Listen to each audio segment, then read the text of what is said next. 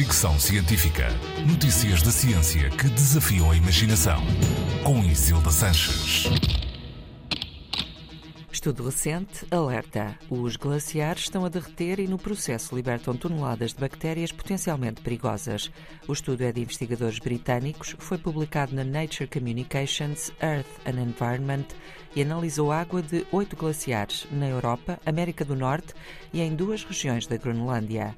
Os investigadores calculam que nos próximos 80 anos vão ser libertadas para o ambiente 100 mil toneladas de bactérias e outros micróbios. Segundo eles, a velocidade a que derretem os glaciares por causa das alterações climáticas está correlacionada com o número de bactérias libertadas. Os resultados baseiam-se num cenário de aquecimento dito moderado do planeta, que prevê um aumento de temperatura de 2 a 3 graus até 2100.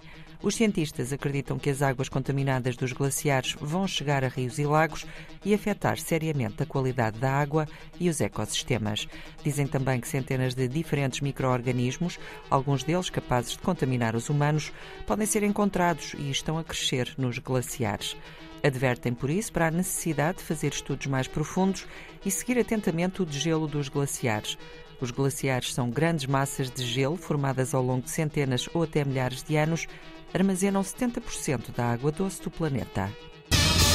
Fricção científica.